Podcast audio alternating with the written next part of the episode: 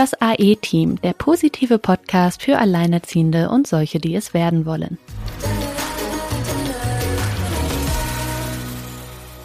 Hallo, mein Name ist Silke Wildner, ich bin 42, wohne mit meinen zwei Kindern in Bad Nauheim, seit fünf Jahren alleinerziehend und beruflich Designerin. Und ich bin Sina Wolgram, 28 Jahre alt, seit drei Jahren alleinerziehend. Ich lebe mit meinem kleinen Sohn in Bielefeld und bin selbstständige Redakteurin. Mit diesem Podcast möchten wir euch zeigen, dass Alleinerziehendsein eigentlich nur eine Lebensumstellung ist, keine Sackgasse und schon gar nicht das Ende der Welt.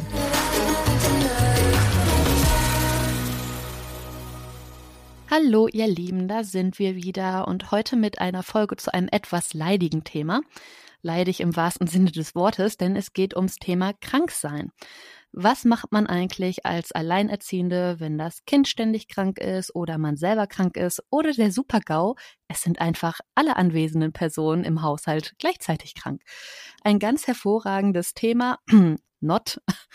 Aber ähm, einige kennen es sicherlich, vielleicht hat der ein oder andere Glück und guckt da auf sehr, sehr, sehr wenig Krankheitstage, aber es gibt da ja auch so seine Rahmen. Was macht man eigentlich, wenn auch so der Rahmen ausgeschöpft ist, sprich man so viele Krankheitstage hat, dass der Arbeitgeber das so schon nicht mehr hinnimmt und auch nicht mehr hinnehmen muss? Ja, ein schwieriges Thema. Ja, wie kommt man denn durch so kranke Phasen? Silke, du hast jetzt zwei Kinder, acht und fünf, hast sicherlich da schon das ein oder andere mitgemacht durch Kita-Zeit, Schule. Wie sieht das aus? Also wie häufig seid ihr überhaupt krank und wie geht ihr dann damit um? Und ist es schon mal passiert, dass ihr auch parallel, also gleichzeitig krank wart? Was macht man dann? Ja, was macht man dann? Ja, ja, von mir auch erstmal ein herzliches Hallo. Ähm, ja, eine, eine spannende Folge, mehr oder weniger. Das kann nämlich ganz schön an die Substanz gehen, sowas. Du sagst selbst, meine Kinder sind fünf und acht. Wir sind im vorletzten Kindergartenjahr, der Große ist in der Schule und ich muss sagen, es nimmt Gott sei Dank ab. Das schlimmste Jahr, was man ja so ein bisschen wuppen muss, ist, wenn das Kind zum ersten Mal entweder in Krippe oder Kindergarten ist. Das ist, ja, das ist, also ich weiß es aus eigener Erfahrung, da sind meine Kinder den ganzen Winter eigentlich umgefallen wie die, wie die Fliegen. Das waren sehr lange Krankheitstage. Mein Großer ist auch generell als Frühchen und immer noch gesundheitlichen Problemen da geschwächt und ja, was macht man da? Also ich bin ja froh drum, dass ich nicht mit jedem Husten sofort äh, einen Arzt aufsuchen muss mit den Kindern, aber das ist eigentlich der Fall. Das heißt, wenn du festangestellt bist, also sprich einen Arbeitgeber hast, dann ist es wirklich so, wenn das Kind krank ist und du merkst, das kann so nicht in den Kindergarten oder in die Schule gehen, dann musst du tatsächlich mit dem zum Arzt. Also da führt nichts drum rum, ab ins Wartezimmer, so blöd das für so ein Kind ist, wenn es, ja, wenn es einem nicht gut geht. Also ich, ich wie gesagt, ich bin froh, dass, dass ich da, da so eine gewisse Flexibilität habe, dass ich das nicht machen muss. Aber davon reden wir ja nicht. Wie gesagt, es hat ja nicht jeder die Möglichkeit oder möchte auch gar nicht selbstständig sein, sondern also was ist so der Regelfall? Also manchmal fühlt es sich ja unglaublich lang an, dass die Kinder krank sind, aber gerade so in Grippe, Kita sind so zehn Infekte bei Kindern völlig normal und das heißt nicht, dass das zehn Tage sind, sondern dass das auch mal zehn Wochen sein können, je nachdem, wie lange sich sowas hinzieht, gerade in der Wintersaison. Zehn Infekte im Jahr, ne? Also genau, im Prinzip im fast jeden Monat einmal krank, so eine Woche. Ja, das, das kann sein, also oder auch Magen-Darm, ja. das kann wirklich mal sehr akut und heftig sein. Das kann dann auch gleich die ganze Familie noch mit flachlegen. Mhm. Und dann, äh, und dann, ja, ist man kaum raus, ist man schon wieder drin. Das ist, das ist leider so. Aber auf jeden Fall ist es so, wenn wenn Kindergarten oder Schule anrufen bei dir und das Kind abgeholt werden soll, dann, äh, dann musst du nicht warten, bis deine Arbeitszeit zu Ende ist, sondern du kannst wirklich, du musst nur deinem Vorgesetzten Bescheid sagen. Also du darfst dich nicht einfach äh, auf den Weg machen, sondern am besten dem Vorgesetzten Bescheid sagen und dann fährst du dein Kind abholen, weil das ist, macht ja auch keinen Sinn, wenn da ein krankes Kind äh, zwischen vielen Gesunden ist und das dann weiter alles ausbreitet. Das, ah, da kriegt man manchmal aber auch so ein bisschen Hass im Kindergarten, wenn man äh, ja, wenn man eigentlich mal so ein bisschen drauf achtet, dass das Kind halt wirklich mehr oder weniger gesund im Kindergarten ist und dann manche ihre Kinder, ja, wer weiß, gerade zu Ende des Jahres keine Kindkranktage mehr, da mehr oder weniger krank in den Kindergarten bringen und äh, da schön die Bazillen dann rumgehen können. Also wir haben im Kindergarten, ich weiß nicht, wie es bei dir ist, vorne so ein Zettel an der ja. Tür, wo drin draufsteht, was gerade so akut am Kreisen ist. Ja, haben wir auch. Also tatsächlich habe ich da jetzt lange nichts mehr gesehen, ähm, was mich freut. Das letzte Mal so September. Ich glaube, das da war vielleicht mal so der erste kühlere Tag auch dazwischen.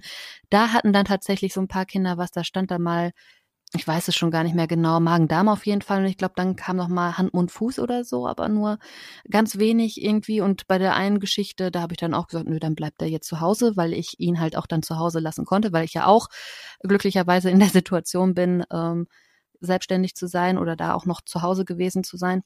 Noch ähm, vor der Selbstständigkeit war das. Ja, das, das denke, denkt man auch. Man denkt es ja schon, wenn man die Kinder hinbringt und da hustet einer wirklich total produktiv und wirklich die ganze Zeit, wo man dann manchmal doch denkt, Mensch, gehörst du heute hier wirklich hin?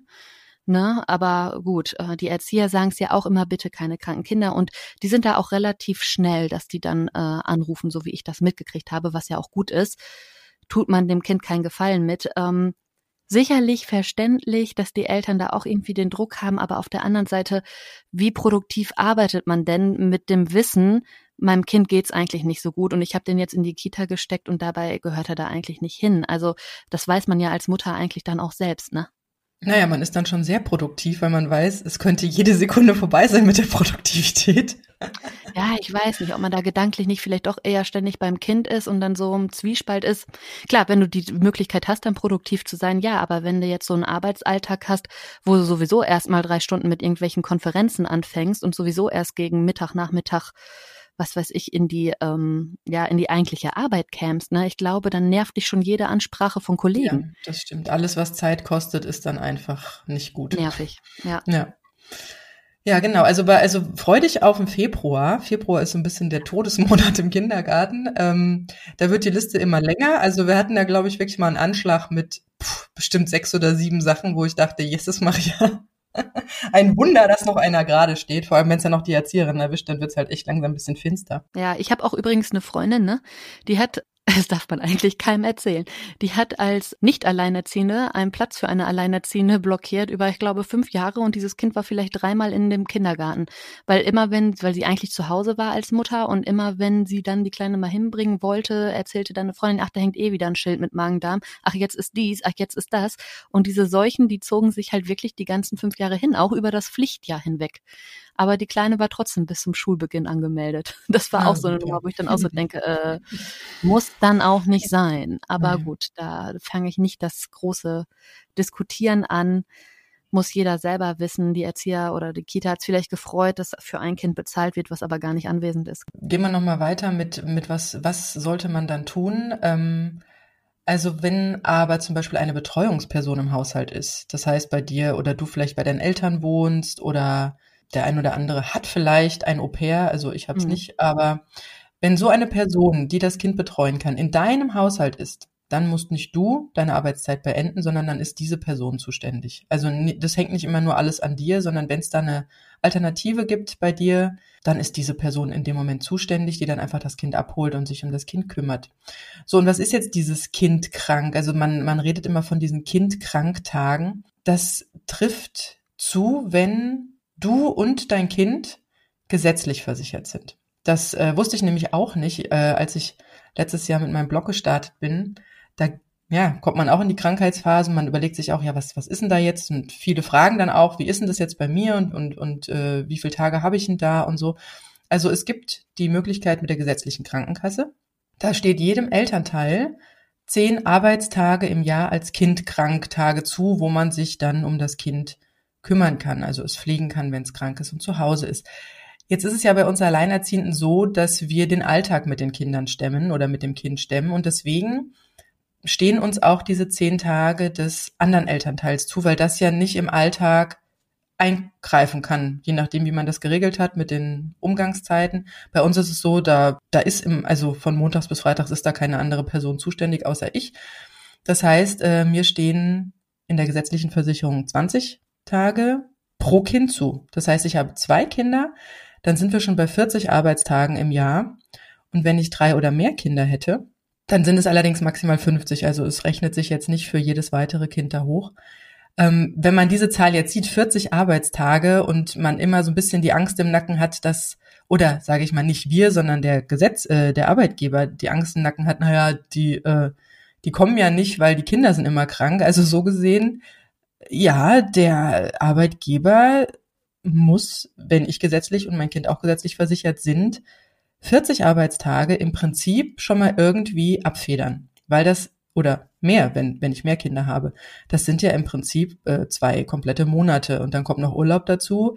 Also rein rechnerisch gesehen kann man dieses Argument jetzt ein bisschen verstehen, aber rein praktisch gesehen passiert normalerweise ja nicht so häufig, dass man diese, dass ich jetzt diese 40 Tage jetzt ausschöpfen müsste. Ja, also das äh, ist ja wieder so was anderes zwischen, wie sieht's wirklich aus und was ist sozusagen jetzt die Regelung.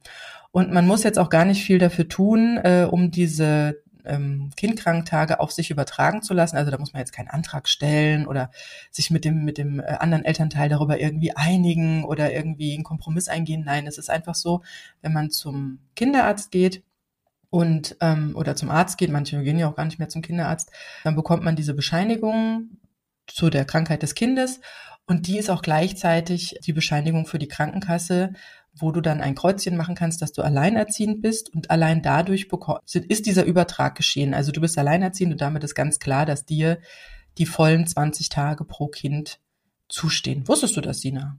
Ja, also das mit 20 Tage zustehen wusste ich. Ich wusste auch, dass es gedeckelt ist, sodass man sich jetzt nicht ausrechnen muss, wie viele Kinder brauche ich denn, um wirklich das ganze Jahr krank zu feiern. Du bist da hart. Nein, äh, äh, also dass das gedeckelt ist, ja, dass es jetzt auf 50 gedeckelt ist, ähm, wusste ich nicht. Also was jetzt die letztendliche Zahl ist, wusste ich jetzt nicht, aber dass es bei uns erstmal 20 sind, dass man halt die Tage des anderen Elternteils übertragen äh, bekommt bei Alleinerziehenden, das äh, wusste ich. Ähm, das fand ich auch ganz interessant, als ich mich mal mit einer anderen Mutter auf dem Spielplatz unterhielt, die nämlich Zwillinge hat. Ja, da geht es aber auch nicht über die äh, Tage hinaus. Ne, obwohl zwei Kinder sind, hat sie trotzdem irgendwie nur 20 Tage, obwohl sie ja entsprechend eigentlich 40 haben müsste, weil es sind ja zwei Kinder. Mhm. Also das, das war irgendwie ganz, nicht, ja. ja. das war ganz skurril, weil angeblich sind die ja immer gleichzeitig krank, voll der Quatsch. Mhm. Aber irgendwie habe ich gesagt, hä, das, das passt doch vorne und hinten, das kann ja gar nicht sein. Ne, das gibt's doch gar nicht. Nee, sie hat äh, auch nur 20 Tage. Allerdings, was ich auch eine ganz kuriose äh, Geschichte finde, ist, dass das Kind halt jünger als zwölf sein muss für diese Kindkrank-Regelung. Ähm, also wenn ich so an so Magen-Darm oder sowas denke und ich, also ich glaube, da wird mir total schwer fallen, mein gerade zwölf, also ab dem zwölften Geburtstag jähriges Kind ähm, mit Magen-Darm alleine zu lassen, während ich, was weiß ich, acht oder zehn Stunden auf der Arbeit verschwinde. Also das finde ich schon eine sehr harte Regelung, aber da gibt's auch ähm, noch Möglichkeiten, das zu machen, weil, weil es gibt ja auch durchaus äh, Krankheiten, die, wie gesagt, so Magen-Darm oder irgendwas ganz Akutes, wo sich das Kind vielleicht kaum irgendwie bewegen oder, oder hinsetzen oder total geschwächt ist. Also da gibt es eine Möglichkeit zum Beispiel mit dem Paragraph 616 BGB. Der sieht nämlich vor, dass man wegen der Pflege eines nahen Angehörigen die Möglichkeit hat auf bezahlte Freistellung. Also dann darf man auch ein älteres Kind fünf, fünf Tage alleine daheim pflegen und man behält, äh, also bekommt dafür Entgeltzahlungen. Allerdings muss man aufpassen, also ähm, wie das so im Einzelnen geregelt, geregelt ist, wie viel Geld man jetzt wirklich für diese Kindkranktage bekommt, ob das jetzt ein voller Lohnausgleich ist oder ob das jetzt nur ähm, so eine Art Krankengeld ist, äh, Krankentagegeld ist, das findest du ganz individuell von Arbeitgeber zu Arbeitgeber unterschiedlich. Also da einfach mal in den Arbeitsvertrag reingucken, weil zum Beispiel, was man beim Unterschreiben selten weiß, ist nämlich, dass manche Arbeitgeber tatsächlich diesen Paragraph 616 BGB direkt schon im Arbeitsvertrag ausschließen. Und man weiß gar nicht, was man da so wirklich unterschreibt. Ja, das ist vielleicht irgendwie ein kleiner Nebensatz. Man denkt sich da nichts dabei, hat es unterschrieben. Das heißt, in dem Moment hat man wirklich Schwierigkeiten, dann ein Kind, das über zwölf Jahre alt ist, alleine, also zu Hause betreuen zu können, wenn es krank ist. Aber es gibt auch die Möglichkeit, wenn es wirklich eine schwere Erkrankung ist. Aber da gibt's, also davon möchte ich jetzt hier eigentlich gar nicht groß anfangen. Also bei wirklich sehr schweren Erkrankungen hat man auch wirklich die Möglichkeit, über Regelungen des, äh, des Pflegezeitgesetzes eine Möglichkeit zu finden. Da gibt es dann zehn Tage unbezahlte Freistellung. Aber das ähm, also ich denke, sehr schwere Krankheiten wollen wir jetzt hier einfach nicht, äh, ne? Schlechtes Chuchu und so ja. gar nicht behandeln. Ähm, wusstest du denn, Sina, dass selbst du als in der Künstlersozialkasse versicherte Selbstständige Kindkranktage bezahlt bekommen kann? Ja, weil ich ja trotzdem in der gesetzlichen Krankenkasse bin. Genau. Und dadurch hast du auch die Möglichkeit, dass, ähm, das wusste ich zum Beispiel gar nicht. Also ich wusste überhaupt gar nicht, dass ich als Selbstständige da die Möglichkeit habe, tatsächlich auch mein Kind über die Krankenkasse krank zu melden und äh, als Betreuung. Ich habe es auch noch nie in Anspruch genommen, muss ich sagen. Ja, was ich da nur nicht weiß, ist, wie sich dann äh, letztendlich äh, bei mir jetzt im aktuellen Fall die Höhe berechnen würde, wenn es jetzt auch um Krankheitsgeld geht. Das müsste man mal rausfinden, ne? Da ja, weil das, da gibt's ja, das kann sich ja noch nicht berechnen. Also es wird sich sicherlich dann auch ähm, wie bei Unterhaltsberechnung an den ähm, Steuererklärungen bei Selbstständigen dann irgendwie ablesen. Also normalerweise ist es so, dass du im Schnitt also wenn es jetzt keine ne, über den über den Arbeitgeber vollen Lohnausgleich gibt, sondern wenn wir jetzt so von unserer Situation reden, dann sind es eigentlich 75 Prozent des Nettoeinkommens. Und du hast ja, ja, bei der Künstlersozialkasse ja eine Schätzung abgegeben, wie viel du verdienen wirst genau. dieses Jahr. Und dementsprechend wird das wahrscheinlich runtergebrochen auf Tage. Und davon ja, dann 75 Prozent. Ja. ja, weil bei mir aktuell gibt's ja noch nicht mal eine erste Umsatz und eine Steuererklärung. Stimmt, ne? ja. also da Aber eine Schätzung hast du gemacht, kommen. oder? Eine Schätzung habe ich gemacht, ja. Daran ja. wird sich wahrscheinlich dann auch tatsächlich genau, gemessen. Genau, daran denke ich, wird sich messen, weil was, weil eine andere Größe haben sie ja nicht. Eben. Genau. Also das ist, ähm, das sind so Voraussetzungen. Also das Kind muss jünger als zwölf sein, also noch nicht seinen zwölften Geburtstag gehabt haben. Man muss ab dem ersten Tag der Krankheit tatsächlich, wenn das Kind krank ist, dieses Attest haben. Also man kann es nicht erst drei Tage zu Hause lassen und dann irgendwann mit ihm zum Arzt gehen. Das ist halt furchtbar ätzend. ist schlimm, gerade so im Winter in den völlig, also ich, wir sind ja umgezogen und vorher hatten wir so den einzigen Kinderarzt im, im Ort und das war immer gerammelt voll. Also wer da noch nicht richtig krank war, der war spätestens nach diesem Wartezimmer mal so richtig krank. Also ihr müsst beide gesetzlich versichert sein und es darf keine weitere Betreuungsperson im Haushalt sein, die sich in dem Fall um das Kind kümmern könnte. Also wenn du wirklich da alleine bist, dann hast du diese Möglichkeit, die gesetzliche Möglichkeit. Aber was ist dann jetzt zum Beispiel mit, ähm, mit der Sache, wenn so gegen Jahresende dann doch mal ne, nach vielen bösen Krankheitswellen die Kindkranktage aufgebraucht sind? Also was du auf gar keinen Fall machen solltest, ist dich selbst krank melden, obwohl du es nicht bist, ne? nur damit du das Kind zu Hause betreuen kannst, weil dann riskierst du tatsächlich eine fristlose Kündigung. Und wenn der Arbeitgeber der Verdacht schöpft, dass du nicht wirklich krank bist, dann kann er von dir auch vom ersten Tag an einen Test einfordern. Und das Wobei ich ja fest davon überzeugt bin, dass das mindestens 98 Prozent der Leute so machen. Hm, weil es du? ist, ja, ich denke schon. Das ist halt der einfachste Weg und wer will dir das nachweisen? Also ich meine, klar, kann der einen Attest anfordern, aber einen Attest kriegt man heute ja auch eigentlich echt schnell, ne? Ja, vor allem, ich meine, wer will dir zum Beispiel akute Kopfschmerzen nachweisen? Zwei Tage später. Also. Ja, ja, sowas zum Beispiel, ne? Oder auch, guck mal, es wird viel zu schnell Antibiotika verschrieben. Es wird viel zu schnell ein Attest ausgestellt. Es wird viel zu schnell jemand krank geschrieben und so. Ja, weil es halt aber auch um das ja eigene Wohlbefinden geht. Und was soll ein Arzt denn auch machen, wenn da jemand vor ihm sitzt, ähm, dem es ja angeblich irgendwie ganz schlecht geht und du siehst noch nichts? Das kann ja dann auch immer die Psyche sein oder sonst was. Da schreibt dich, glaube ich, jeder oder fast jeder doch das relativ stimmt, schnell ja. wieder krank, weißt du? Das sind so Sachen, weil es halt, wie du sagst, auch so viele Dinge gibt, die man ja nicht unbedingt sieht. Also ich weiß nicht, ob das nicht wirklich äh, der Ausweg ist, den dann die meisten gehen. Ja, das sollte man nicht tun? Ja. Soll, also ich, ich möchte nur warnen vor dem Risiko. Ja. Also was jeder da im Einzelnen tut, äh, nur es ist halt eine Gefahr. Andererseits, was soll man machen? Ja, man könnte offen mit dem Arbeitgeber reden und eine Lösung finden. Vielleicht ja. kann man irgendwie Überstunden abbauen oder irgendwie doch Homeoffice machen, wenn das möglich ist, ja. Oder ja, genau. ja, wenn alle Stricke reißen, Urlaub nehmen, wenn noch Urlaubstage da sind. Manche bieten auch unbezahlten Urlaub in solchen Fällen an. Also ähm, nicht jeder Arbeitgeber ist ja nicht gesprächs-, also nicht äh, unkooperativ. Also ich habe da auch schon ganz tolle Unternehmen kennengelernt, denen das ganz wichtig war, dass man da jetzt nicht, wie wir vorhin besprochen hatten, mit so einem unglaublich schlechten Gewissen ja. auf der Arbeit sitzt und sein Kind da irgendwie ähm, dahin vegetieren sieht oder oder ja in den Kindergarten geschickt hat oder in die Schule, wo es vielleicht gerade nicht so gut aufgehoben ist. Ähm, also das sollte man tun. Und die Frage ist jetzt natürlich, was ist, wenn einer von beiden, also du oder dein Kind, nicht gesetzlich versichert sind? Das ist natürlich der Fall, wenn zum Beispiel man verheiratet war und der Partner, der gut verdient hat, privat versichert ist. Dann ist es eigentlich so, Mhm. Dann ja eine Zeit lang, ähm, also dass die Kinder dann meistens auch dann damit privat versichert waren und das ist sehr schwierig, mhm. dann aus dieser privaten Versicherung wieder rauszukommen. Oder man hat das Kind weiterhin beim Partner versichert. Also es ist ja nicht so, wenn man alleinerziehend ist, dass man das dringend auf die eigene Krankenversicherung, wenn man denn eine hat. Vielleicht ist man ja auch noch irgendwie im, im Mutterschutz oder in Elternzeit oder so, wo man äh, ja nicht wirklich zwingend eine eigene Krankenkasse braucht. Also schon hat, aber halt nicht, ähm, dass man bezahlt und dass man die Möglichkeit hat, daraus eine Familienversicherung zu machen. Und in dem Fall ist es, das wusste ich auch nicht, also ist es wirklich so, dass diese Kindkranktageregelung einfach nicht gilt. Das ist einfach, das ist einfach ja, das so. Also das ist wirklich was, was es nur für gesetzlich Versicherte gibt. Das, äh, das fand ich sehr, äh, sehr heftig, weil immer, also ich erinnere mich noch so an früher, wo es mal so, wo man so anfang mit der Berufstätigkeit und man überlegte irgendwie, private Versicherung, was ist das überhaupt und was ist eine gesetzliche Krankenversicherung? Und irgendwie wird die gesetzliche ja immer so ein bisschen abgetan. Manchmal habe ich so den Eindruck, ähm, man muss halt länger warten im Wartezimmer oder kriegt unglaublich spät erst Termine oder muss fast ein Jahr warten. Das hatten wir auch schon mal. Aber in dem Fall muss ich sagen, äh, für Alleinerziehende ist es also da eine Riesenerleichterung in der gesetzlichen Krankenversicherung oder wie wir jetzt als Selbstständige auch in der gesetzlichen Krankenversicherung ja. sein zu können. Also wundert mich auch gerade ein bisschen, weil ähm, ich weiß, dass wir als Kinder auch über meinen Vater privat versichert waren und ähm, trotzdem aber auch meine Mutter dann immer da war, wenn wir krank waren. Ne? Hat also sie denn wird, gearbeitet damals? Wird es, äh, ja, sie hat gearbeitet.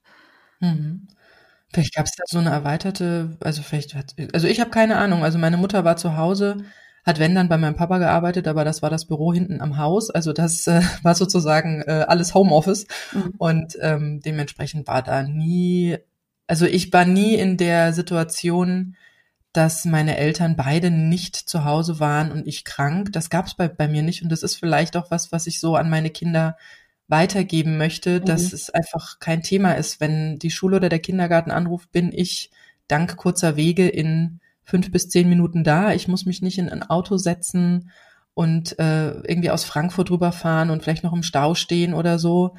Äh, oder irgendwie hier in, im Umkreis jemanden bitten, das Kind abholen zu können oder so. Also da bin, da bin ich ich für mich total ich dankbar das auch für. Viel zu wichtig. Also ich finde, da wird, also der ganzen Thematik wird eigentlich gar nicht genug Wichtigkeit beibemessen, weil gerade dann, wenn es dem Kind schlecht geht, das ist doch dann auch gerade wieder so eine ganz wichtige Vertrauensphase irgendwie.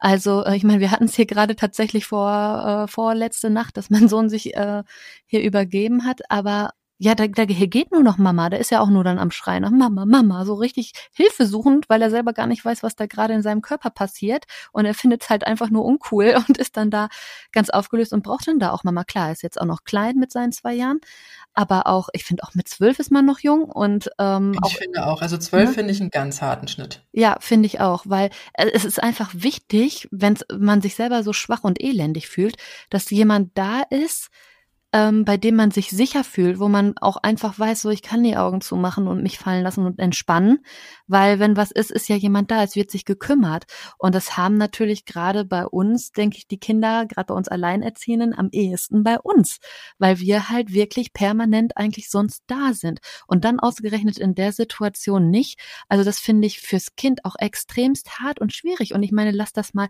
es jabbeln ja heute alle von der Psycho, ne? Jetzt, jetzt denkt das doch mal weiter, dann denkt so ein Kind oder vielleicht verankert sich in so einem Kind, ja, meine Mutter war aber, wenn es wichtig war, nicht da. So die Richtung, ne? Also das sind so, weiß ich nicht, ich finde, man könnte das Thema auch gesetzlich gesehen noch ein bisschen ernster nehmen. Und wir reden mhm. ja jetzt wirklich nur so von, von den normalen Infekten. Wir reden ja noch lange nicht da, wo es wirklich einen Pflegebedarf gibt oder so. Gut, da greifen auch wieder andere Rechte ne, und Gesetze. Aber, ähm, ja, aber selbst, aber selbst in der Pflege möchte man ja die Pflege so lang wie möglich zu Hause im ja. privaten Umkreis halten. Das ja. mag die Pflege des Kindes sein, das mag aber auch die Pflege von, von den Eltern sein oder von, von sonstigen Familienangehörigen. Also da ist der Gesetzgeber ja, ähm, da hat er sich in Deutschland da so ein bisschen stark auf die privaten Pflegedienste verlassen, die natürlich einfach Geld kosten, ist klar, mhm. ja. Also es gibt, es gibt ein super System, glaube ich, in Schweden ist das, wo es einfach Staatssache ist. Also das ist ja auch so ein Problem für uns Frauen, ne? Also der Gesetzgeber vertraut darauf, dass wir Frauen da schon irgendwie äh, die Pflege übernehmen, sei das für unseren Ehegatten oder für die Eltern oder so, ja. Aber so richtig gute Regelungen, dass das mhm. auch aufgefangen wird. Also erstens mal ist es eine psychische Belastung mhm. für den, der pflegt. Zweitens ist das äh, ja finanziell schwierig. Also so der klassische Werdegang, sage ich jetzt mal, von einer, ähm, von einer, von einer Frau, die dann ähm, Kinder bekommen hat, vielleicht äh, verheiratet war oder halt einen Partner hat. Meistens sucht man sich ja auch einen älteren Partner, theoretisch so rein statistisch. Ich will jetzt wieder mhm. nicht auf den Einzelfall eingehen. Und Männer werden nicht ganz so alt wie Frauen, auch rein statistisch. Das heißt, da ist die Chance groß, äh, dass der vor einem eventuell pflegebedürftig wird. dann kümmert man sich vielleicht noch um ihn und davor noch mal kurz um die eigenen Eltern und dann hat sich das mit dem eigenen Geldverdienen auch gerade mal schön im Sande verlaufen. Ja, ja. genau. Und das ist halt hart und das ähm, ist auch was, was so auf den auf den äh, weiblichen Schultern immer ruht, ja, oder einfach vorausgesetzt wird, was ich auch wirklich überhaupt nicht in Ordnung finde.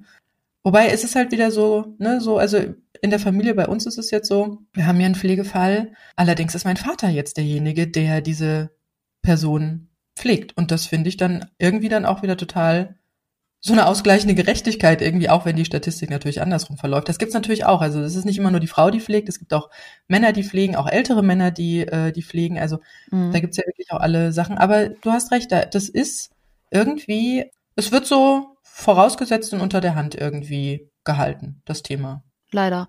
Es wäre, wie gesagt, einfach da sinnvoll, mal genauer hinzugucken. Also weiß ich nicht, aber es liegt vielleicht auch daran, dass man dass die meisten Frauen oder dass wir das halt auch dann einfach tun, ne? Ja, ja. Wie wir so vieles immer so einfach tun und mittlerweile ja ganz oft dann in wirklich ja, in die Altersarmut rutschen, was wir natürlich auch versuchen zu vermeiden. Ja. Ähm, aber wenn man da wirklich nicht auf sich selbst und seine Zeiten aufpasst und immer nur so tut, was, was man so denkt, was die Gesellschaft oder die Personen einem gegenüber von einem erwartet oder ja, weil es gerade so ins Gefüge passt oder man die einzigste Tochter vor Ort ist, die sich um die Eltern kümmern kann, ja, da muss man echt ein bisschen auf sich aufpassen, weil das ist nicht alles äh, gut geregelt. Das ist einfach geschichtlich traditionell gewachsen auch unter ganz anderen Vorzeichen. Und da müssen wir wirklich ein bisschen auf unsere Zeiten und auf uns auch selbst aufpassen. Aber ähm, nochmal zum eigentlichen Thema Krankheit zurück. Äh, was ist, ähm, wie gesagt, wenn man jetzt nicht gesetzlich versichert ist, ist es auch so, man kann natürlich auch privat sich so eine zusätzliche Krankentagegeld, ähm, da kann man sich absichern. Mhm, mit einer Zusatz. Aber es ist nicht in diesem Standardpaket, sage ich mal, mit drin. Und was jetzt echt nochmal ein ganz harter Fall ist, und da sind wir letztes Jahr bei meinem Blog und in meiner Facebook-Gruppe drüber gestolpert, da sind ja auch viele Lehrerinnen. Also Lehrerin ist ja eigentlich so ein, so ein Beruf, der ja auch äh, sehr gut vereinbar ist mit der Familie und wo sich auch viele, auch viele Lehrerinnen unglaublich äh, glücklich drüber sind, dass sie das so handhaben können, dadurch, dass sie ja im Prinzip äh, nur den Vormittag fest verplant sind und dann den Nachmittag theoretisch für die Kinder haben und äh, noch die Vorbereitungen und Nachbereitung ja, des Unterrichts Ferien, zu Hause genau die ne? Ferien ja. machen können.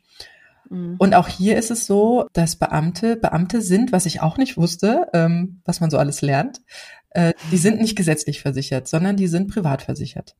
Ja, ja das äh, wusste ich insofern, als dass meine Schwester ja Polizistin geworden ist. Da hat man das am Rande so mitgekriegt. Aber auf, bei der Polizei gelten ja auch nochmal ganz andere Grundlagen teilweise. Das unterscheidet sich ja in sich auch nochmal. Ne? Es kommt ja auch ein bisschen drauf an, in welchem Bereich des Beamtentums man dann da unterwegs ist. Ja, es gibt auch sogar von, von Bundesland zu Bundesland unterschiedliche ja. Regelungen. Also nur weil das in, ja. in, in Hessen gilt, gilt es aber nicht selbst auch was Arbeitszeiten von Beamten anbelangt, habe ich jetzt äh, rausgefunden. Ja. Ist auch. Ist viel Ländersache, ja. Ist viel mhm. Ländersache, ja. Siehst du ja auch an der Polizei aus, ja auch Ländersache. Genau. Aber Bis auf eben die Bundespolizei, die dann entsprechend aber auch so heißt. genau. Und ähm, also hier ist wirklich bei Beamten nur die Möglichkeit, Sonderurlaub zu beantragen und das Kind dann halt daheim pflegen zu können. Allerdings ist es so, dass hier kein ja, wirklicher Anspruch drauf herrscht, sondern der Vorgesetzte gewährt ist oder gewährt es nicht weil nämlich auch der Sonderurlaub ähm, so gestrickt ist, dass man da kein vermindertes Krankengeld bekommt, sondern einfach wirklich die vollen Bezüge weiter weiter mhm. bekommt. Und wenn jetzt das Kind länger mal krank sein sollte, ne, also Sonderurlaub ist ja auch nur in einem gewissen Rahmen, dann kann man als Beamter noch Erholungsurlaub nehmen. Aber, und hier kommt das echt große Aber für Lehrer und Lehrerinnen, dieser Anspruch auf Erholungsurlaub ist halt mit den Schulferien schon weg. Also da ist wirklich, ich habe hier eine Freundin, die ist Lehrerin und äh, arbeitet Vollzeit als Lehrerin, hat drei Kinder, ist jetzt Alleinerziehende und äh, der ist, die ist wirklich letztes Jahr, wo wir uns mit diesem Thema oder wo ich mich damit gründlicher beschäftigt habe, wirklich alles aus dem Gesicht gefallen, weil, weil sie war auch der Anstoß, dass ich mich da mal schlau gemacht habe, weil sie meint, ja, wie ist denn das jetzt hier? Äh, ja, drei Kinder, die werden mhm. natürlich nicht gleichzeitig, gleichzeitig krank, sondern alle hübsch der Reihe nach, ja. Und da ist dann auch, also da hat dann auch irgendwann die Schule gesagt, hier jetzt äh, geht nicht, also wir brauchen sie jetzt. Äh, das, ja, da war die echt in einer absoluten Notlage. Und da ist halt die Frage, was macht man? Also was macht man, wenn entweder die Kindkranktage aufgebraucht sind oder wenn man jetzt in diese Regelung von Beamten reinrutscht und da einen Riegel vorgeschoben bekommt. Also was, was kann man da machen? Sina, was fällt dir ein? Man braucht, man braucht sein Netzwerk, ne? Das Beste ist, man weiß das schon vorher. Das Beste ist, man hat eine Oma in der Nähe, die dann einspringen kann. Oder Jetzt höre ich schon wieder ganz viel, ich habe aber keine Oma in der Nähe. Ja, genau. Einmal das, ja, da muss man sich vielleicht irgendwie ähm, vorher schon ein Netzwerk zusammenbauen für genau solche Fälle. Und sei es, dass man irgendwie ähm, engeren Kontakt aufgebaut hat zu einem Babysitter, der sowieso das Kind auch kennt, ne? Also das wäre wahrscheinlich ganz gut. Oder Freunde. Was ist denn so mit den besten Freunden auch des Kindes, wo es eh eine Bindung gibt? Kann da eventuell mal jemand einspringen. Das ist natürlich auch, da stellt sich ja immer die Frage, inwieweit ist denn der andere noch berufstätig? Vielleicht tut's ja auch eine, eine Oma, die gar nicht die Oma ist, sondern vielleicht einfach nur nebenan wohnt, aber ähm, ja, keine Enkel hat oder die Enkel wohnen weit weg und ist, die ist trotzdem ganz lieb und herzlich mit dem Kind. Also, dass man irgendwie in seinem näheren Umfeld guckt, wie man, zu wem man da auch Vertrauen hat und zu wem auch das Kind Vertrauen hat und da guckt, ob sich das vielleicht in irgendeiner Form mal hier oder da vereinbaren lässt. Oder was ist denn mit Paten? Manche Kinder, es werden ja heutzutage nicht mehr alle Kinder getauft, aber so ein paar Kinder sind ja äh, sicherlich getauft. Und da gibt's ja auch Paten und die sollen ja eigentlich auch bei der Erziehung etc. unterstützend wirken. Vielleicht haut man die auch mal einfach an und fragt, wie sieht's aus? Kannst du da mal gerade irgendwie helfen, einspringen, wie auch immer? ja, ich glaube, sonst äh, großartig irgendwie dir was anderes anfordern, kannst du eigentlich nicht, ne? Nee, also du kannst, ähm, du sagst es genau richtig, ähm, im Vorfeld sollte man vielleicht schon mal gucken, was, was passiert, wenn, ne? Nicht immer nur darauf hoffen, dass alles schuggi durchläuft. Ähm, also spätestens, wenn man selber krank ist, sollte man vorher schon mal sich ein paar Gedanken gemacht haben. Also es gibt zum Beispiel bei uns hier im Ort gibt's äh, gibt's ein Mütter- und Familienzentrum und die bieten so, ähm, also das ist ein Mehrgenerationenhaus. Die sind, ja, du sagst selbst, vielleicht gibt's da eine Nachbarin, aber selbst wenn es nicht die Nachbarin ist, ähm, gibt's bei uns so ein so im ein oder zweimal im Monat so ein Kaffeekränzchen, wo einfach, es gibt ja auch viele ältere Menschen, die gar keine, ja, gar keine eigenen Kinder haben oder die vielleicht mhm. weit weg wohnen oder ja, also ja. Die, die wirklich gerne mit, mit jüngeren, kleineren Kindern ähm, einfach so ein bisschen das Oma-Sein vermissen. Und genau das macht dieses Mütter- und Familienzentrum. Das bringt nämlich genau diese Menschen zusammen. Und ähm, da, da entstehen auch ganz tolle ähm, Freundschaften und das äh, ist auch teilweise un. Das wird dann so eine Omi, auch wenn es nicht die eigene Omi ist. Also diese Person kann man im eigenen Familienleben auch fest integrieren. Da, da trifft man sich oder die Omi darf dann mal das Kind äh, spazieren fahren und so weiter und so fort. Ja, wenn man jetzt keine eigene Familie in der Nähe hat, gibt's auch Notmütterstellen. Ähm, das ist bei uns jetzt auch zum Beispiel über das äh, Mütter- und Familienzentrum organisiert, aber es gibt auch andere Stellen. Ich nehme an, Pro Familia Caritas sollte man da vielleicht auch mal kontaktieren, mhm. ob es da was gibt. Wo Hab ich auch genau solche, ähm, das ist dann aber professionell. Also das ist dann, äh, das ist dann über eine über eine Agentur meistens. Es kostet dann auch Geld, da, aber es ist genau für sowas möglich. Aber ich finde es dann auch total schwierig, wenn das Kind vorher diese Person noch nie gesehen hat und äh, man ist zum Beispiel jetzt selber krank, ja, oder irgendwas ist, ja, und dann ruft man diesen Notmütterdienst an und die holen das Kind vom Kindergarten ab und dann steht da wie bei dir so ein Zweijähriger und weiß gar nicht mehr, wo vorne und hinten ist. Das finde ich extrem schwierig, ähm, wenn dann nicht vorher schon so eine Bindung entstanden ist irgendwie zu dem Kind. Manchmal ist es aber auch irgendwie ähm, eine andere Mami aus dem Kindergarten, die das Kind oder ihr Kind sowieso zur gleichen Zeit abholt, äh, vielleicht fragen, ob, ob sie das Kind mitbringen kann. Ähm, ja, aber auch Nachbarschaften, ganz toll. Also auch bei uns hier im Haus, wir sind auch zwei, drei Familien hier im Haus. Also ich glaube, wenn so richtig Not am Mann wäre, wir haben auch alle unsere Telefonnummern, da könnte man durchaus anrufen und sagen, hier, äh, bei uns ist hier gerade echt übel. Ähm, kannst ja. du vielleicht mal, was für sich, eine Milch ausleihen oder mal einen Kasten Wasser kaufen oder irgendwas. Ja, also da darf man sich wirklich nicht die Scheuklappen aufziehen und seine mütterliche Insel spielen, weil irgendwann braucht man wirklich Hilfe von außen. Und wenn es auch, wie gesagt, nicht im eigenen Familienkreis zu managen ist, weil man halt äh, niemanden in der Nähe hat oder vielleicht auch gar keine Verwandten mehr hat, irgendwie muss man sich da helfen, weil es ja auch immer noch die Möglichkeit einer bezahlten Haushaltshilfe gibt von der Krankenkasse, aber die springt eben nicht ein, wenn das Kind krank ist, sondern das springt, diese Hilfe springt beispielsweise nur ein, wenn man selber so krank ist, dass man sich halt nicht um den Haushalt und die Kinder kümmern kann. Ja. du hast es anfangs ja schon gesagt, was passiert, wenn man selber krank ist. Hattest du schon den Fall, dass du jo. krank warst, mit Sohn, ohne Sohn, beide gleichzeitig? Ja, doch, das war äh, tatsächlich ein bisschen ähm, heftig. das war Januar 2019. Da hatte mein Sohn dann das erste Mal äh, Magen-Darm. Und das zog sich dann tatsächlich echt durch. Ich habe erst noch echt hier die Fahne oben gehalten, aber irgendwann kam es dann auch bei mir. Da ging es ihm schon wieder besser. So, dann ging es ihm aber auch wieder schlechter. Also wir haben uns dann gegenseitig so ein bisschen hin und her angesteckt. Ja, und dann waren wir tatsächlich ein paar Tage bei meinen Eltern und haben da übernachtet mit dem Resultat, dass dann mein Vater das Ganze auch noch abkriegte. Also die einzige, die es glaube ich nicht abgekriegt hatte in der Phase, war meine Mutter. Ja, und ansonsten hatten wir, das waren bestimmt drei Wochen, die das so äh, Ping-Pong-mäßig hin und her ging und das war echt ätzend. Also ja, Prost Mahlzeit. Nee, das brauchen wir so nicht nochmal. Aber gut.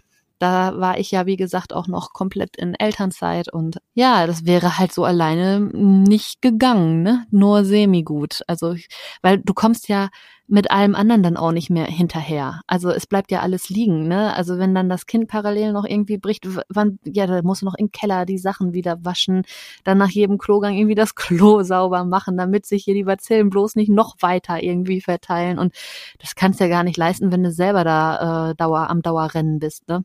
Das ja, ist wobei schon ich hatte schon den Fall, ähm, wo wir noch in Mainz gewohnt haben, in unserem Eigentumshaus, äh, der ja, der Papa halt nicht mehr da gewohnt hat und ich tatsächlich mit Säugling, Dreijährigem, an Magen-Darm erkrankt bin. Ach, großartig. Und das ist unangenehm, ja. ja. Aber es geht.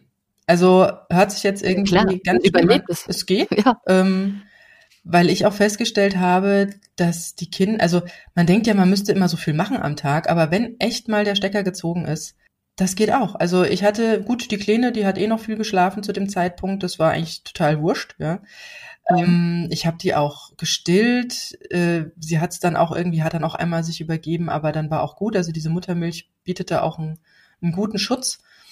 Und den, ja, also auch der Große, der ja da eigentlich schon, sage ich mal, ein, höheres äh, also sich mehr vielleicht spielen oder so gewünscht hatte, für den war das auch okay, einfach irgendwie neben uns zu sitzen, mir irgendwie stöhnend auf der Couch zuzuhören. Man kann dann auch mal einen Film anmachen oder irgendwas und äh, das geht auch. Also ich habe irgendwie so ein bisschen festgestellt, dass, dass, dass diese, also dass wir als Familienkern da doch gut funktionieren. Also da kommt man, also da macht man sich meistens viel zu sehr selber einen Kopf aber so eine Krankheit bremst das auch immer ganz gut aus. Also wenn es einem echt selbst überhaupt nicht gut geht, dann haut das auch so ganz gut hin. Wo ich jetzt natürlich sowas nicht machen würde, ist, wenn es mir wirklich brenzlig schlecht geht. Da würde ich dann, also wenn, also wenn ich anfange irgendwie, aber das kann ja auch passieren. Was ist, wenn ich äh, einen Haushaltsunfall habe oder irgendwas und irgendwie Notarztwagen äh, holen muss? Also das ja. ist ja immer so die absolute Horrorvision. Äh, genau. Was, was macht man da? Also äh, sei es auch mal mitten in der Nacht. Also das äh, kann ja. alles mal passieren. Genau, wen erreichst du dann, dass dann das Kind betreut ist und dann nicht irgendwie mit ins Krankenhaus geschleppt wird? Gut, zur Not wird's mit ins, ins Krankenhaus geschleppt. Ja. Also irgend, genau. irgendwie, genau. irgendwie, du kannst das Kind ja nicht alleine zu Hause lassen. Das, das geht ja nicht. Und das können auch Not, Notärzte nicht machen. Also die können das Kind ja. nicht, äh, nicht einfach zurücklassen. Das wäre ja. Das ist schon klar, ja. ja genau, was, was macht man da? Also so, so Szenarien, auch wenn man sich nicht damit beschäftigen möchte und auch das nicht äh, zu hoch hängen sollte für sich, dass man ständig denkt, oh Gott, oh Gott, oh Gott, was passiert, wenn ich krank bin. Aber spiel sowas im Kopf mal durch. Was ist, wenn du dein Kind Kind nicht selbst vom Kindergarten abholen kannst? Was ist, wenn du mal ins Krankenhaus musst ähm, oder auch eine Akutsituation auftritt? Ähm, an wen wendest du dich? Zu welcher Tageszeit kannst du wen erreichen? Ähm, wie sieht es mit diesem Notmütterdienst aus? Wie schnell können die da sein? Sind die auch nachts eventuell im Einsatz? Äh, was für Konditionen haben die? Ähm, hier und da höre ich immer mal wieder das Wort Au pair. Das ist äh, natürlich toll, also gerade für ja. Alleinerziehende eine immense Erleichterung, wenn man es sich denn irgendwie organisieren und äh, finanzieren kann, weil genau dann hat man diese zweite Person. Aber was natürlich auch eine super Sache ist, wenn man wenn man eine alleinerziehenden WG gründet, ja, also sich einen zweiten Alleinerziehenden mit ins Haus holt, ja, dann hat man auf jeden Fall diese zweite Person, die wichtig ist. Und natürlich gibt es dann auch wieder Möglichkeiten, dass, dass beide gleichzeitig, ne? Ja, das also, auch ehrlich gesagt nichts für mich. Ich bin zum Beispiel überhaupt gar kein WG-Typ. Das ginge irgendwie gar nicht. Also ich, äh, ich könnt, könnte mir das durchaus vorstellen. Also ich habe früher auch viel in WGs gewohnt, aber halt nie in so fremden WGs die man so über die Zeitung, über das Internet irgendwie gefunden hat, sondern wirklich bewusst mit Freundinnen oder beziehungsweise ja. mit einer Freundin zusammengezogen. Das hat gut funktioniert. Also das ähm, habe ich als sehr angenehm empfunden. Also was ich mir vorstellen könnte, wäre mit einer Freundin, die oben drüber wohnt zum Beispiel. Wir haben hier jetzt so ein Zwei-Parteien-Haus, äh, ne? Mhm. Äh, wo, wo wir unten wohnen und äh, oben wohnt ein junges Paar und äh, die sind ja auch immer mal ansprechbar. Das ist ja auch für uns jetzt, in unseren Akutfällen wäre das dann auch möglich, dass da mal wer runterkommt. Die würde ich wahrscheinlich auch nachts aus dem Bett kriegen. ähm, dann haben wir noch in der Nachbarschaft gegenüber eine Kinderkrankenschwester, die wäre auch sofort irgendwie erreichbar, ne? Und ein gutes Netzwerk, Gott sei Dank, hier auch schön aufgebaut. Ich bin ja in der Schwangerschaft Schwangerschaft erst hier hingezogen. Dafür ist das Netzwerk echt ziemlich gut und stark. Aber ich könnte mir zum Beispiel auch vorstellen, wenn jetzt ja hier oben drüber eine Freundin mit ihrem Kind einziehen würde, wäre das eine andere Geschichte, weil das wäre trotzdem ein eigener Haushalt äh, und äh, trotzdem so seine hätte man seine verschlossenen Türen und man hätte keine Bereiche, die man sich jetzt irgendwie groß mit wem anders teilt.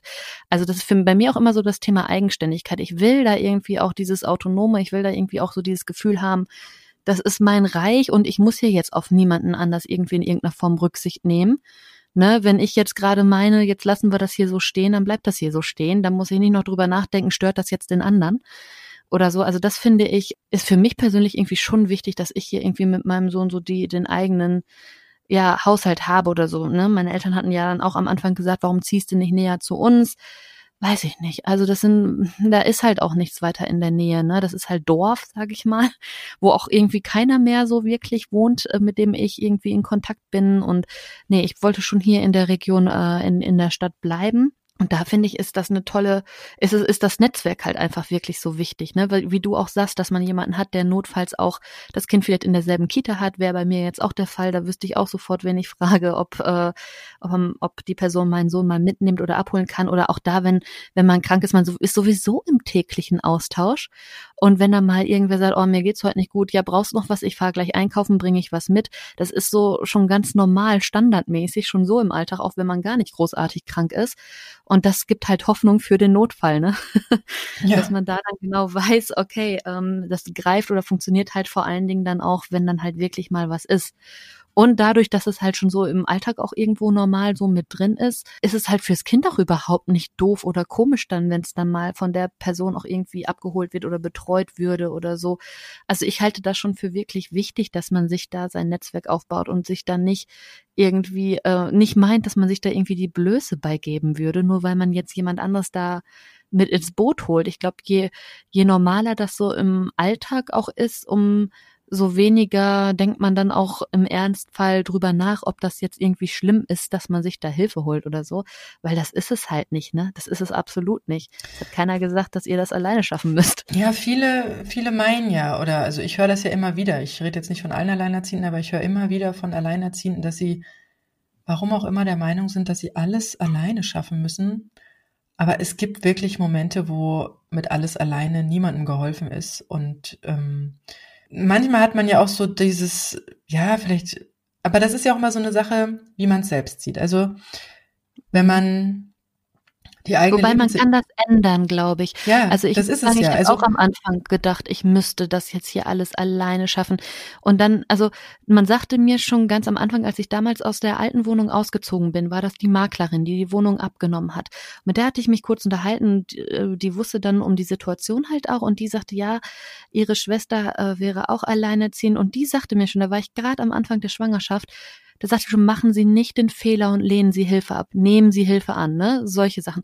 Dass man sich das zu Herzen genommen hat und auch durch solche Aussagen von anderen halt auch immer wieder, auch wenn wir euch das sagen, dass ihr wirklich vielleicht auch für euch an den Punkt kommt, wo ihr sagt, Mensch, jetzt sagen das schon so viele, ruhig mal Hilfe annehmen, hört da ruhig drauf, ne? Also es ist, es ist einfach auch wichtig, auch für, für einen selbst, diese Hilfe, ja, annehmen zu können, weil es, es macht das Leben deutlich leichter, wenn man sich in die Richtung hin so ein bisschen programmiert. Programmieren ist ein schönes Stichwort, weil das, was ich eigentlich eben noch sagen wollte, war. Entschuldigung. Äh, nicht schlimm, du hast ja was ganz Wunderbares gesagt. Ähm, dass, dass, ähm, also ich hatte hier vor kurzem mal wieder den Fall, dass ich äh, für mein ach so gutes Leben als Alleinerziehender heftig kritisiert wurde. Das habe ich mir zu Herzen genommen. Aber ich bekommen das Leben oder das, das, das auch Sina, ne, das, das wir uns hier aufbauen, das kriegen wir ja nicht auf dem Silbertablett, sondern mhm. da steckt schon äh, herzlich viel Arbeit drin und Programmieren ist da ein gutes Stichwort, weil und ich glaube, das passiert bei sehr vielen Alleinerziehenden, die sagen, sie, sie müssten das irgendwie alles alleine schaffen.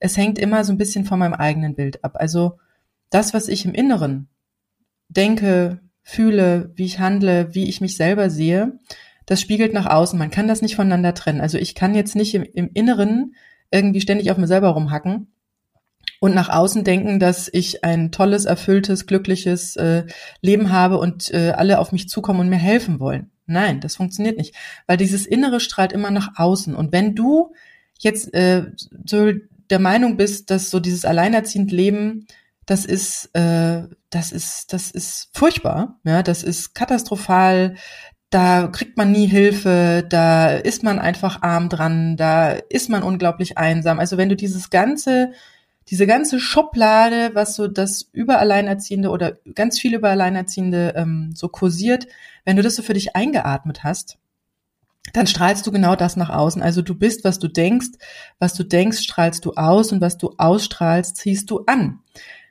Und in dem Moment ist es dann extrem schwierig, ähm, sich außen Hilfe zu suchen, weil man wahrscheinlich genau diese Ablehnung, die man selbst in sich drin fühlt und, und, und viel darüber nachdenkt, äh, dass man jetzt ja irgendwie ausgestoßen ist aus der Gesellschaft, genau dann strahlt man das aus und dann ist es extrem schwierig, ähm, da auf hilfsbereite Menschen zu treten. Aber je weniger du an dieses alleinerziehenden Ding denkst, ja, also leg das echt mal zur Seite, ähm, guck, wie kriegst du dein eigenes Leben organisiert und, äh, und das auch gar nicht immer so als, ja, als so negativ siehst, sondern es ist einfach so. Also einfach mal akzeptieren, was so ist und gar nicht irgendwie ähm, da immer drüber nachdenken und einfach mal gucken, wie kriegt man das selbst organisiert und dann dann öffnet man sich viel mehr und dann wird das normaler und dann hat man ein viel größeres Selbstverständnis für sich selbst und wie gesagt, du darfst echt ein gutes Leben haben als Alleinerziehende. Du darfst dir Hilfe holen. Du darfst dich öffnen nach außen. Du musst nicht verheimlichen, dass du Alleinerziehende bist. Also seitdem ich mich geöffnet habe und sichtbar geworden bin als Alleinerziehende, ähm, komme ich lustigerweise immer weiter weg von Paarfamilien und immer weiter hin zu Menschen in meiner ähnlichen Situation und seien die jetzt in Patchwork-Beziehungen, aber haben auch irgendwie mit zwei Kindern alleine gewohnt. Es ist extrem lustig, was mir da gerade für ja, was so in meiner Außenwelt passiert, weil ich meine Innenwelt verändert habe. Und wenn du das Gefühl hast von außen, da, du wüsstest jetzt nicht, wen du fragen sollst, dann guck einfach mal nach innen rein. Und ähm, vielleicht liegt da der Schlüssel dazu, ähm, weil das kann man nicht voneinander trennen. Das ist ein Spiegel. Das Außen oder die anderen Menschen um einen rum sind meistens ein Spiegel. Und wenn man was möchte, also dann wenn man etwas möchte, also wenn man so will immer nur das Gefühl hat, man wird bös angeguckt oder sowas, dann lächel die Leute an, dann fang du an, fang du aktiv an und dann holst du das in dein Leben. Also das, was du möchtest, das mach als erster. Wenn du, wenn du Hilfe möchtest oder wie jetzt hier zu dem Gedanken, dir vielleicht ein Netzwerk aufbauen möchtest, biete als erster Hilfe an. Biete vielleicht einer anderen Mutter an, ähm, dass du ihr Kind mal mit abholen könntest. Oder ich hatte hier zum Beispiel den Fall im Haus, ein junges Ehepaar gerade eingezogen. Das, das eine ist gerade geboren, der zweite war gerade im Kindergartenalter. Und, ähm, und ich habe gemeint, hier, also wenn ihr da Probleme kriegt zeitlich, ich kann den Großen gern mal mit abholen im Kindergarten. Es ist ja der gleiche Weg, wir wohnen ja im gleichen Haus, ja.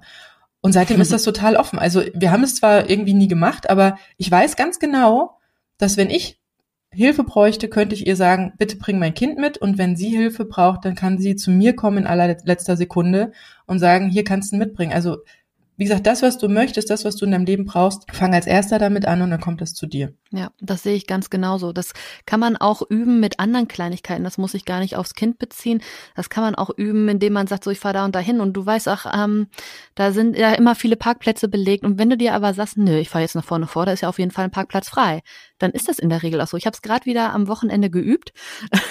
Bin zu einer Veranstaltung, wo schon wirklich die ganzen Parallelstraßen vorher zugeparkt waren ohne Ende. Ich an den ganzen parkenden Autos vorbei und habe dann da doch tatsächlich auf dem Innenhof geparkt von der eigentlichen Veranstaltung. So, und das war dann ganz witzig, weil ich bin dorthin gefahren, ähm, um mich dort auch zu connecten, weil über ein paar Ecken saß da jemand, den ich für ein anderes Projekt gut gebrauchen könnte oder ja, der zumindest in dem Bereich tätig ist, wo ich da gerade meine Fühler ein bisschen ausstrecke. Und was das absolut lustigste war, war, als der dann rauskam nachher, um wegzufahren. Ich hatte gerade meinen Sohn dann wieder ins Auto gepackt ja, da hatten wir direkt nebeneinander geparkt. Da habe ich also nicht nur ganz dreist vorne den Parkplatz ergattert mit meinem Mindset, sondern äh, tatsächlich auch neben dieser Person geparkt, wo mir jetzt total klar ist, ja, das wird auch was. Also irgendwie, ne, wenn man so ähm, Man ja, mal so auf diese an, ne? Kleinigkeiten, Ja. ja. so auf die Kleinigkeiten achtet. Oder das zog sich dann gestern auch den Tag eigentlich ganz gut durch. Ich, äh, da war der Kleine eingeschlafen im Auto. Wir wollten aber noch in, mit meiner Mutter in so einen äh, Blumenladen rein. Ja, die Wagen, die sie da hatten, die waren halt alle, es waren so Doppelwagen mit so flachen, also wie das halt in Blumenläden so ist. Bisschen blöd, um schlafendes Kind reinzulegen. So, und dann kam passend, aber gerade eine andere Familie daraus, äh, mit einem normalen Einkaufswagen. Und äh, ja, den habe ich dann erstmal den Einkaufswagen abgeluchst, weil den brauchten sie ja jetzt eh nicht mehr. Also es läuft alles ineinander, ne? Das passt dann immer ganz schön. Ja, aber es funktioniert, weil du sagst, ich will das oder ich brauche das. Und, Genau. ich, und du dir das vorstellst, was du jetzt brauchst. Und dann Ja. habe ich auch wirklich festgestellt, kommt das. Ich habe jetzt äh, auch eine ganz lustige Geschichte. Ich bin ein totaler Einkaufsmuffel, eigentlich schon immer gewesen.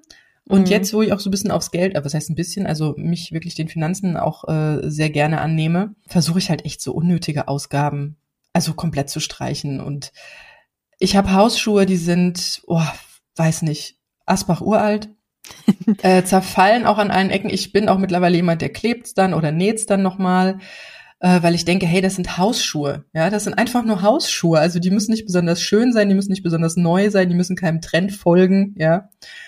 Und jetzt guckte ich, äh, das war vor zwei Wochen, guckte ich meine Hausschuhe an und dachte mir, also so langsam, so langsam sind sie durch, ja.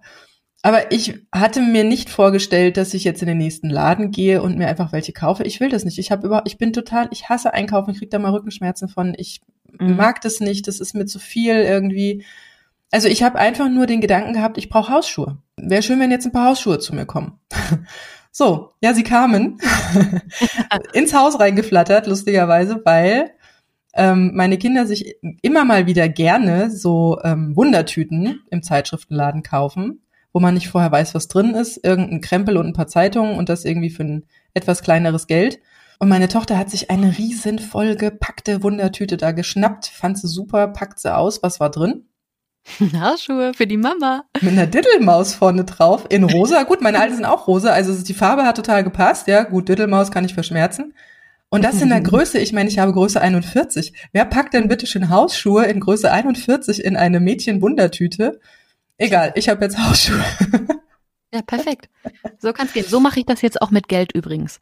Ich auch, So total. kommt auch das Geld rein. Ja, Mann. also wirklich, wenn ihr da jetzt denkt, oh Gott, Netzwerk aufbauen, ja, das steht euch zu, ihr habt ein Recht drauf, sucht euch jemanden, öffnet euch nach außen, nehmt dieses Alleinerziehendsein nicht als die schlimmste Sackgasse deines Lebens an, sondern es ist einfach nur, es ist einfach nur eine Lebensform. Also ob da jetzt noch ein Partner ist oder nicht, ja, da kann man jetzt wieder viel drüber diskutieren, ich weiß, aber Sina und ich, ich denke, wir sind, wir sind gute Beispiele dafür, dass man auch durchaus ein Teil der Gemeinschaft sein kann, auch wenn man alleinerziehend ist und dass auch auch Paarfamilien einem helfen können. Ne, es müssen ja nicht immer nur andere Alleinerziehende sein, aber auch unter Alleinerziehenden. Äh, ich hätte nie so viele hier in der Gegend kennengelernt, von denen ich dachte, sie gibt es einfach nicht, wenn ich einfach mich nicht zu erkennen gegeben hätte. Und sie Ja. sind da und wir sind alle hilfsbereit und helfen uns und machen schöne Dinge zusammen. Und das geht. Das geht wirklich. Ja, und auch in Kernfamilien, ich meine, wie viel Hilfe ist denn da? Da sind schon zwei Eltern und dann ist da zusätzlich ja auch immer noch Hilfe. Weil natürlich holen auch die sich mal einen Babysitter oder haben um die Omi, die aufpasst, oder haben sogar zwei Omis und Opis, die äh, zur Verfügung stehen oder noch Tanten und so. ja, die ne? greifen ja auch drauf zu. Du hast recht. Die, Ja, greifen, eben. die greifen ja auch irgendwie auf Netz zu. Ja, und zwar viel mehr noch. Ne? Ja, und deswegen muss man als Alleinerziehende nicht da stehen und sagen, äh, ich darf das jetzt aber nicht. Das- Die anderen, die da das Ganze zu zweit wuppen, machen es doch auch. Richtig. Und das, ne, also was soll das? Ich meine, was ich, was wir jetzt noch gar nicht gesagt haben zum Thema krank werden, was ich da, das Einzige, was ich da wirklich immer ein bisschen schwierig finde, ist dann so das eigene Emotionale. Aber auch da, das ist dann wieder Inner Work, ne, das hat auch mit Programmieren zu tun, denke ich mal. Aber da, da ist bei mir zum Beispiel auch noch der Punkt, da muss ich selber auch noch so ein bisschen dran arbeiten, weil immer dann, wenn ich zum Beispiel kränke oder dann äh, merke, ach, jetzt schaffe ich dieses und jenes dann nicht mehr, was ich jetzt eigentlich gerne machen wollte, gar nicht mal unbedingt nur Pflichten oder Aufgaben, auch schöne Dinge, ne?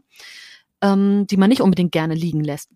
Dass man dann ab und zu doch wieder in so eine Spirale kommen kann, wo man äh, sich dann wieder ein wenig in seinem Leid suhlt, beziehungsweise sich dann wieder, ja, dann, dann wieder so Sachen, so ungute Sachen auch hochkommen können. Wie, warum muss ich mich denn hier jetzt eigentlich alleine kümmern oder so? Das hängt halt oft auch damit zusammen, es ist halt keiner da, der automatisch sieht, wenn es dir schlecht geht. Gerade deswegen ist halt dieses Netzwerk und alles, was wir jetzt vorher gesagt haben, auch einfach so wichtig. Und deswegen ist es auch so wichtig, den anderen Bescheid zu geben, weil sie sehen genau. dich ja nicht bei dir zu Hause, wie schlecht genau. es dir gerade geht. Das hat, ja, man muss reden, kommunizieren. Ja. ja, und wenn man halt dann krank ist und angeschlagen ist, dann ist sicherlich die Situation manchmal so, dass man sich denkt, ich kann jetzt aber nicht mehr, ich will jetzt auch keinem mehr irgendwie bescheid, ich will jetzt nicht irgendwie was dafür tun müssen, dass mir gerade mal geholfen wird, weil ich kann gerade einfach nicht mehr. Ich bin gerade einfach nur krank und fertig und will ins Bett oder wie auch immer. Aber das ist halt der, das ist halt dann tatsächlich der Mehraufwand, den wir haben, aber es macht die Sache dann wiederum auch besser und leichter, wenn man es dann einmal nur auf. Es ist nur eine WhatsApp, ne? Es ist nur eine Nachricht gerade an jemanden und in der Regel, wenn man sein Netzwerk hat, funktioniert es dann ja auch sofort. Dann weiß ja jedem, jemand direkt Bescheid. Es ist nur diese eine Kleinigkeit mehr, die man dann tun muss. Einmal gerade die WhatsApp. Wobei, das wird man mit Partner ja auch machen, ne? Wenn es am Tag über schlecht geht, dann wird man auch dieser Person wahrscheinlich schreiben, Schatz, mir geht schlecht, komm mal früher nach Hause oder so. Und so schreibt man es halt einfach jemand anderem. Das stimmt, dass also diese schlechten Gefühle, wenn, wenn man müde ist oder wenn man anfängt zu kränkeln oder so und dann anfängt, so diese negative Spirale runterzudrehen, das, das kennt, glaube ich, jeder. Ja. Und das sind aber mittlerweile für mich wirklich Punkte, wo ich ähm, schon gewohnheitsmäßig, also sobald bei mir so die negative Spirale anspringt, nehme ich diese, diese Gedanken nicht, ähm, nicht für voll, sondern ich, äh, ich, ich frage mich, wo kommt ihr denn jetzt plötzlich her? Ja, und dann, mhm. und dann fühle ich mal so ein bisschen in mich rein und dann merke ich vielleicht, dass, dass ich Halsschmerzen habe oder so ein bisschen Gliederschmerzen oder dass ich extrem müde bin und genau das mache ich dann. Ich sage dann, ah, vielen Dank für den Hinweis, lieber Körper, äh, habe ich verstanden. Ich gehe dann jetzt mal ins Bett oder ich gehe dann jetzt mal äh, irgendwie mich um mich selber kümmern oder ich mache jetzt mal gerade eine Auszeit oder mache mir gerade mal einen Tee oder irgendwas, weil das nehme ich mittlerweile wirklich nur noch als Hinweis und das ist auch was, wo man mit einer Gewohnheit reinläuft, auch was du gerade sagst.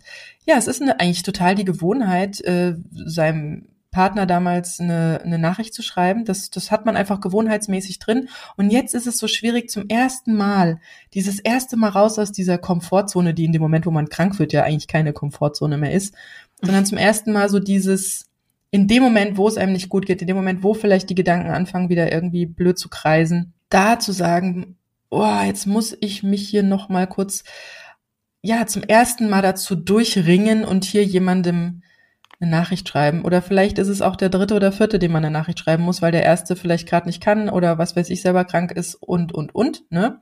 Aber das sind auch wieder nur Gewohnheiten. Und je öfter man das gemacht hat, desto, desto eher kommt man da in so eine ruhigere Bahn rein, wo man weiß, wenn hier irgendwas ist, ich kann po, Person 1, 2, 3, 4, 5 äh, in der Reihenfolge kontaktieren und dann ist es gut und dann, und dann kann man auch für sich selbst krank werden. Also dann kann man so ein bisschen so den, den Hut sich mal kurz zur Seite ziehen und sagen so, und jetzt bin ich hier erstmal das Wichtigste für mich und ich kümmere mich darum, dass es mir, mir wieder gut geht. Ähm, das ist immer so, dieses erste Mal ist immer das Schlimmste, ja, aber wenn man sich da mal überwunden hat und da reinwächst in die Kommunikation mit anderen und äh, auch mal Hilfe annehmen kann, aber auch mal Hilfe anbietet. Also es gibt eigentlich fast nichts Schöneres, als ähm, da in so eine Win-Win-Situation zu kommen, weil man weiß, das ist so ein Geben und Nehmen. Also ähm, ich nehme nicht nur, sondern ich gebe auch viel zurück, ja. Und ja, genau. das äh, ist ja jedem selbst überlassen, wie viel er von der Hilfe dann möchte oder nicht. Aber und aber wenn es nötig ist, holt sie euch, ganz einfach. Genau, ist sicherlich auch wichtig, dass man einmal wirklich krank ist, bevor man alles unterschwellig mit sich rumschlürt. Darum Win-Win. Ich bin auch dafür, eindeutig. Ja, absolut. Genau, also ich denke, wir haben alles, äh, alles Wichtige durch, ähm, was es zur Krankheit zu sagen gibt. Vielleicht, wie gesagt, eine Sache hatten wir jetzt noch ganz äh, kurz nur angesprochen. Es gibt eine Haushaltshilfe im Krankheitsfall, wenn du selbst krank bist. Das ist wieder über die gesetzliche Krankenkasse, ist also nicht für Privatversicherte, es sei denn, sie haben hier eine explizite Zusatzversicherung. Und auch Beamte nur, wenn sie beihilfeberechtigt sind. Alles läuft dann über einen Arzt, der muss dann bestätigen, dass man eine Haushaltshilfe braucht. Und das läuft dann, dann entweder über die Krankenkasse direkt oder eine Agentur. Das sind noch so die gesetzlichen Möglichkeiten oder halt die äh, Möglichkeiten über die Krankenversicherung. Und ansonsten sucht euch euer Netz, sucht euch eure Hilfen, informiert euch für den Ernstfall. dass ihr nämlich nicht dann, wenn es euch akut am schlechtesten geht, nicht nur eine SMS schreiben müsst oder eine WhatsApp, sondern plötzlich hier die ganz großen Räder drehen müsst. Ich glaube, dann, dann ist echt schwer. So, jetzt haben wir viel über Krankheit geredet. Mensch, jetzt, jetzt ich würde sagen, genau, ich mache mir jetzt auch erstmal noch einen Tee. Ihr vielleicht auch noch gerade und äh, ja, bleibt gesund. bleibt gesund und munter. Nach jeder Krankheit folgt auch wieder Gesundheit. Ja. Ja, Yippie! Also haltet die Ohren steif, bleibt erstmal gesund und äh, bis zum nächsten Mal. Wir Macht's freuen uns. gut. Tschüss. Ciao. Das war das AE-Team, der positive Podcast für Alleinerziehende und solche, die es werden wollen, mit Sina Wollgramm und Silke Wildner. Wenn es Nacht wird, kommen zwei tiefe Stimmen in deinen Podcast-Player – um dich mit ihren Geschichten ins Bett zu bringen. Rote Bar ist dein Einschlaf-Podcast zum Einkuscheln und Wegschlummern. Ich hatte mal eine Freundin, wenn wir zusammen im Urlaub waren, dann ging sie in den Pool und dann guckte sie mich an. Oh, ich habe schon gemacht. Ah. Dann ins Meer. Oh, ich habe schon gemacht. Und die machte immer direkt überall ins Wasser rein. Was war sie für eine Rasse? Ein Collie oder? Eine Blondine. Hör ihn zweimal, dreimal, zehnmal und schlaf immer wieder dabei ein. Tim und Matze brummen dich zur Late Night in den Schlaf. Was hältst du so von dickeren Bettdecken? Ich bin sowieso ein kleines Heizkraftwerk im Bett. Ist wirklich so. Ich entwickle wahnsinnige Hitze nachts. Ich schwitze ja. auch oftmals sehr viel. Ja, wenn jemand an mir klebt, das Ach, kann Wenn man so leiden. zu zweit, kannst du nicht haben? Ja, zu zweit schon, aber bitte, bitte ein bisschen Abstand halten. Also so einschlafen ist okay, aber dann bitte irgendwann lösen und in seinen Bereich rüberrollen. Ich schlafe besser, wenn ich zu zweit schlafe.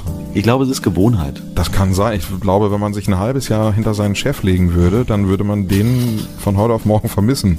Das ist so ein bisschen wie das Stockholm-Syndrom. Kennst du das? Wenn der Entführer ja, von einem lässt, dann vermisst man den. Schöne Träume mit Rote Bar Podcast, dem entspanntesten Podcast in Deutschland.